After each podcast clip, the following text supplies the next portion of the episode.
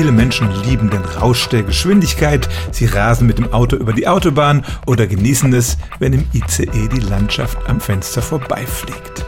Das Beispiel ICE zeigt aber auch, selbst bei Tempo 250 können wir in Ruhe am Tisch sitzen und eine Tasse Kaffee trinken. Es passiert gar nichts. Wir haben keinen unmittelbaren Sinn für die Geschwindigkeit, sondern nehmen sie nur über sekundäre Sinneseindrücke wahr, etwa die vorbeifliegende Landschaft oder auch das Geräusch und das sanfte Vibrieren des Fahrzeugs. Bestimmt ist es Ihnen auch schon mal passiert, dass der Zug im Bahnhof stand und Sie dachten, er würde fahren, dabei bewegte sich nur ein Zug auf dem gegenüberliegenden Gleis.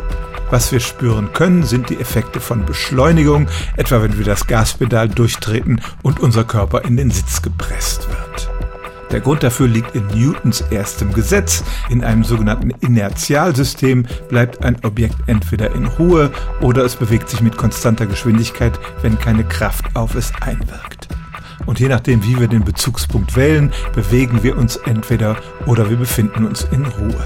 Und Selbstbeschleunigung können wir nicht immer spüren, etwa wenn ein Fallschirmspringer aus dem Flugzeug springt und im freien Fall immer schneller wird, dann fühlt es sich an wie Schwerelosigkeit, weil diese Beschleunigungskraft auf den ganzen Körper gleichzeitig wirkt.